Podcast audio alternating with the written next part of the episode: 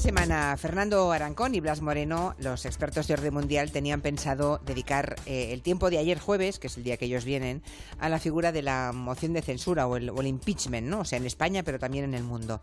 Cuando planeamos este contenido, no les oculto que no parecía nada probable que el ordago de Pedro Sánchez acabara con él como presidente del gobierno, ¿no? Pero hoy, eh, que es el día en que esa moción de censura a Rajoy ha alcanzado esa mayoría sobrada, bueno, sigue pareciendo interesante la mirada histórica que podemos hacer. Fernando y Blas, buenas tardes. ¿Qué tal? Buenas tardes. Hola, buenas tardes. Como todo el mundo sabe, no es la primera moción de censura que vivimos en España. He llegado al convencimiento de que hoy y en las actuales circunstancias mi marcha es más beneficiosa para España que mi permanencia en la presidencia.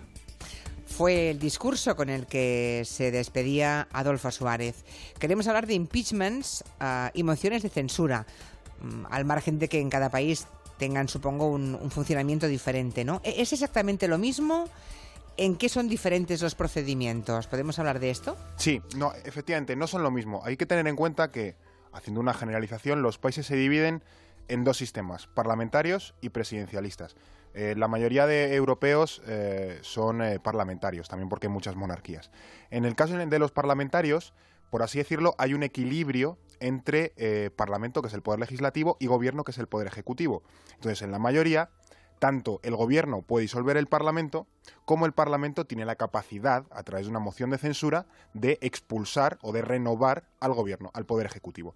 Esto en los eh, países presidencialistas, por ejemplo Francia, por ejemplo Estados Unidos, no ocurre. Se elige al presidente por sufragio directo. ¿Qué pasa? Que aquí los poderes están mucho más separados. El, el, Parlamento se dedica a legislar, mientras que el Ejecutivo se dedica a gobernar. Y salvo raras excepciones, porque las hay evidentemente, porque si no un presidente podría perpetuarse eternamente, el, el, legislativo, normalmente a través del Poder Judicial, puede echar al presidente. Si hay un caso de corrupción sonadísimo, si está enfermo, incluso si fallece, hay supuestos en los que se eh, bueno, ampara o se prevé este tipo de situaciones, pero son como mucho más estancos, ¿no? Pero, pero al final la moción de censura es una figura bastante habitual, como veremos, en los eh, regímenes, en los eh, sistemas parlamentarios, solo que en España, bueno, hemos tardado 40 años en ver la primera que, que prospera. Que ha salido adelante. Por aquí hay un oyente que pregunta, uh, Miguel Asensio, habla de un término anglosajón que, que él ha, ha leído, que es el no confidence vote y pregunta si esto tiene algo que ver con el impeachment. No, en este caso el no confidence vote es la traducción prácticamente literal de moción de censura o moción de, de, confianza. de confianza, de digamos. confianza. ¿no? no confidence decir, vote. El claro. Parlamento le quita la confianza a, al gobierno. Y de hecho, la fórmula británica, que es, que es antiquísima, que, que viene de, del siglo XIV incluso, eh, la fórmula es esta Cámara ya no confía en el gobierno de su majestad. Y entonces su majestad tiene que proponer otro, otro primer ministro para que pueda gobernar. Esto, como decía Fernando, eh, en el sistema parlamentario sí se puede hacer. En el sistema presidencial, el, el, el, legislativo, digamos, el Parlamento, no puede cuando quiera, como por ejemplo pasa en España, quitar al, al, al presidente del gobierno. En España, aunque lo hubiera hecho estupendamente el, el, presidente del gobierno, si el Parlamento quisiera lo podría echar. En, ya, ya. en el sistema presidencial, por ejemplo, en Estados Unidos, solamente si hay sospechas de un delito, por ejemplo, o se, se, le puede quitar. Si no, hasta que no haya un nuevo voto y la población elija a otra persona distinta, el presidente sigue gobernando. ¿Y son frecuentes las mociones de censura, se llamen así o de otra forma, en los países vecinos en Europa? Pues la verdad que hemos encontrado un caso curioso que no conocíamos, pero investigando este tema nos dimos cuenta de que en Francia desde, desde el año 58, que es cuando se instala la, la, la, Quinta República, que es la que hay ahora mismo vigente, ha habido decenas y decenas, quizá incluso se, se acerquen a la, a la centena, de mociones de censura que parece que es una cosa... ¿En Francia? Sí, sí, aquí, aquí llevamos cuatro y ahí llevan como 60 o 70, es una, es una salvajada. ¿Qué ocurre? Que hay una, hay una fórmula muy curiosa que, que, permite que el gobierno apruebe leyes de, importancia capital, eh, presupuestos y cosas parecidas, sí. eh, automáticamente, siempre y cuando el Parlamento no presente una moción de censura. Es decir, si, si, no presentáis una moción de censura o si la presentáis y no pasa, la, la, ley se, se, aprueba automáticamente. Y naturalmente, si la moción pasa, no solamente la ley no se aprueba, sino que el gobierno entero se cae.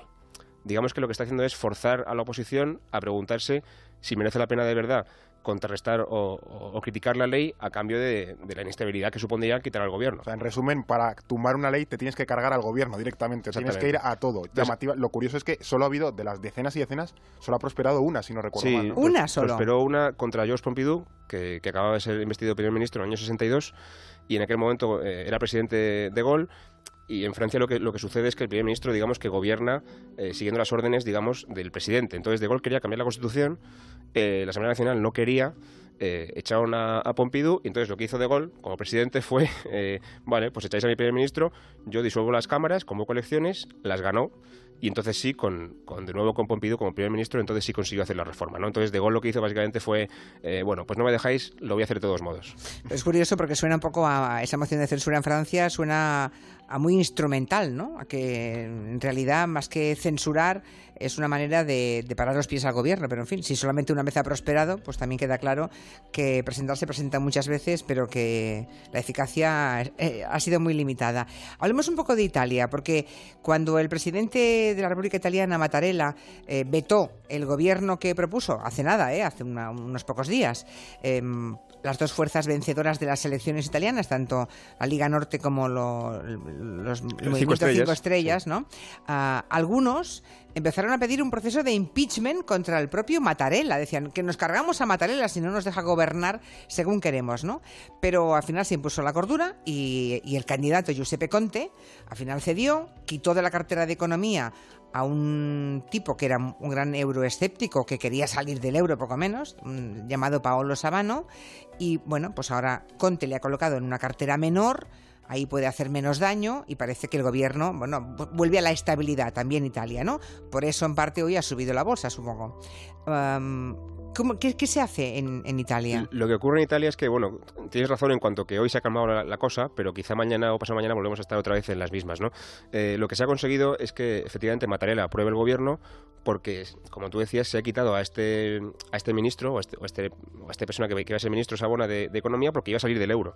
Y Mattarella, en su función de presidente, y en Italia tienen mucho poder los presidentes, entendió que era más... Eh, más inteligente o mejor para el país vetar a un primer ministro, perdón, a un, a un, a un ministro de Economía a cambio de evitar la salida del euro de, de Italia. Claro. Lo que hicieron los líderes de los partidos que proponían el gobierno, cinco estrellas sobre todo y la Liga Norte, es acusar a Mattarella de estar eh, anteponiendo los intereses de los mercados y de, y de, Bruselas en esta narrativa muy euroscéptica y, y, y, populista antes que los intereses de los italianos, ¿no?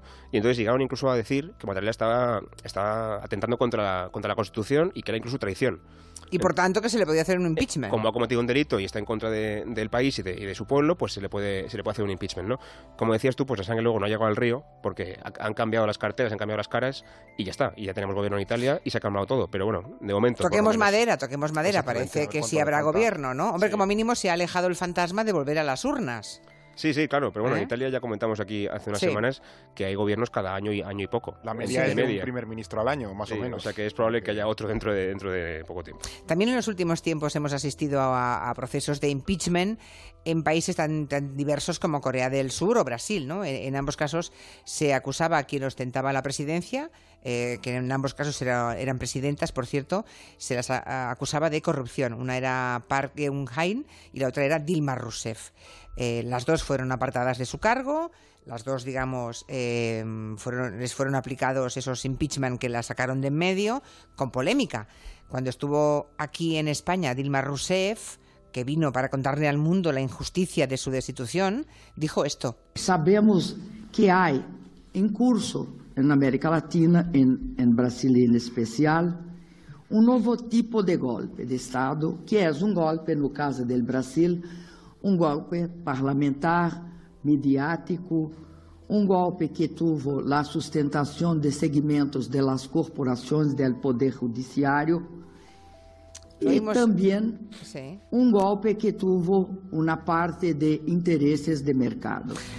Dilma Rousseff eh, diciendo que su destitución, su impeachment había sido, lo han oído claramente, un golpe de Estado de los mercados, de los medios de comunicación, de las corporaciones, de las empresas.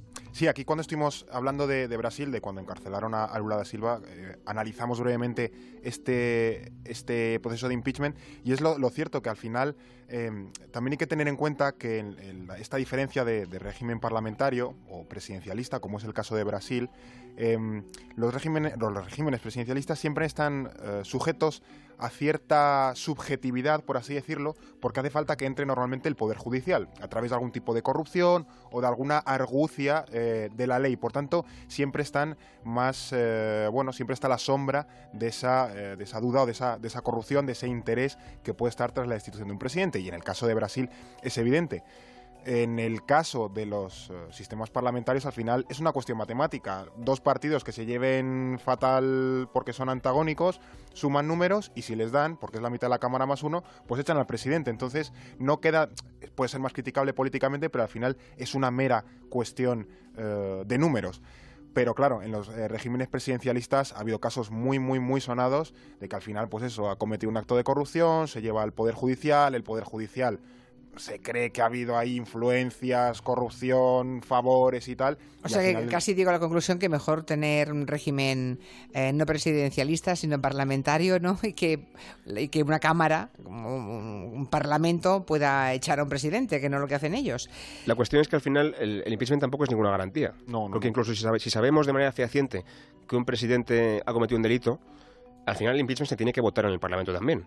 Mm. Y, si, y si su partido tiene mayoría en el Parlamento y, quiere votar en contra de, ese impeachment, pues podemos tener un presidente que, es un delincuente y que sigue gobernando. Entonces, a pesar de que haya este, este matiz del tema del delito que comentaba Fernando, aún así, de todos modos, hay una votación política y eso lo puede definir todo para bien o para mal. Porque en el caso de Brasil, a Dilma Rousseff le, le tumbaron en las cámaras, pero Michel Temer, que ha sido su sucesor en el, en el cargo, estaba inmerso en un caso de corrupción todavía peor y el Poder Judicial y el Poder Legislativo pararon su impeachment para, bueno, no desestabilizar más el país, etcétera, etcétera. O sea, que ahí se ve el componente un poco de, la política. efectivamente. sí, pero eso da poca confianza, ¿eh? En ver cómo se pueden hacer esas cosas. Claro, claro. Yo creo que la palabra impeachment y el proceso, eh, seguramente muchos lo aprendieron cuando se enfrentó a él Bill Clinton después del famosísimo eh, escándalo Levinsky, ¿no? con Mónica Levinsky, con la becaria Mónica Levinsky. Antes de él, Nixon decidió renunciar a, su cargo, ¿no? Antes de, afrontar un proceso parecido por el Watergate, ¿no? Eh, estaba acosado por la justicia y, decidió dejarlo. ¿Veremos a Trump sufriendo un impeachment? Porque se libró Bill Clinton, se adelantó Nixon y Trump, porque yo creo que desde el minuto siguiente de ser presidente estoy oyendo lo del impeachment, pero no tiene por qué, ¿o sí? Este seguramente será el gran debate que hay en torno a la política nacional eh, en Estados Unidos a día de hoy, desde, como tú dices, desde el minuto uno de su presidencia. Porque ha habido un montón de cosas que Trump ha, ha dicho, o ha tuiteado, o, o ha insinuado, que podrían, si las hiciera, quizá llegar a ser delito, pero como no las hace, pues todo el mundo se escandaliza, pero al final nunca llega la sangre al río, ¿no? Eh, si hay un, tema que probablemente sea el único de momento que le pueda llevar de verdad a un impeachment, es sin, lugar a dudas el caso de, la conexión con Rusia. Mm. Eh, como saben los oyentes, seguramente eh, hay sospechas de que Trump y su gabinete, o su, equipo de, campaña, mejor dicho, antes de, de ganar las elecciones, consiguieron o les interesó buscar la ayuda de Rusia para, eh, para conseguir apoyos, digamos, o, de otra manera, para restar apoyos a su, a su oponente Exacto, básicamente para machacar a, poder ganar las elecciones, a Hillary Clinton. Entonces, claro, esto, aunque se pueda sospechar, el problema es que hay, que hay que probarlo y hay que probarlo de manera clara y sobre todo hay que probar que el presidente mismo estuvo implicado. E incluso, aunque se probara, que, que ahora mismo estamos en investigaciones y es muy arduo y lleva mucho tiempo, después, como decíamos antes, hay que votar. Y a día de hoy Trump tiene el Partido Republicano, que es del que viene Trump, tiene mayoría absoluta en las dos cámaras, en el Senado y en el, Congreso, eh, perdón, en, la, Cámara de Representantes. Exactamente, la Cámara. Entonces, incluso si, Trump fuera culpable eh, a, los ojos de la ley, después hay que votar y quizás no tendría por qué ser eh, procesado, ¿no? Entonces, se especula mucho con esto, hay apuestas, pero no, no sé, no, no sé qué deciros, francamente. al final no pensemos que una moción es lo más sencillo del mundo, porque en muchísimos países tiene un trámite brutal de complejidad y luego siempre queda eh, esas votaciones que, no siempre salen como uno quiere. O sea que no, podemos decir si Trump terminará o no su mandato con normalidad, porque mm, yo vuelvo a lo que decía antes, ¿eh? desde minuto uno estamos con lo mismo y mm, bueno, pues veremos si se puede demostrar esa conexión con Rusia y luego que voten en ese sentido, ¿no? También yo creo que nos hemos como acostumbrado un poco a Trump. Era muy, muy chocante ese su, tono. Pero eso es terrible, eso que estamos diciendo es terrible. ¿eh? No podemos acostumbrarnos ni a la corrupción, ni a la porquería, ni a la miseria ni a nada, ¿no? ¿no? No es bueno que nos acostumbremos a eso. Pues todavía quedan años de Trump, hasta 2020, si no recuerdo mal. Sí, o sea, aún, queda, aún queda bastante por, eh, que ver de Trump. Y quizá podría ganar de, de nuevo las elecciones después, o sea que igual tenemos ocho años de Trump. Veremos qué pasa. Bueno, Lo contaremos eh, aquí. Lo iremos contando aquí, efectivamente. Gracias a Orden Mundial por haber aceptado este cambio de día, pero no había alternativa hoy. Estamos Gracias. encantados. La semana que viene el la jueves, semana ¿eh? que viene. Hasta la semana que viene. Adiós Fernando y Blas, Orden Mundial. Nos vamos a las noticias, pero antes hablemos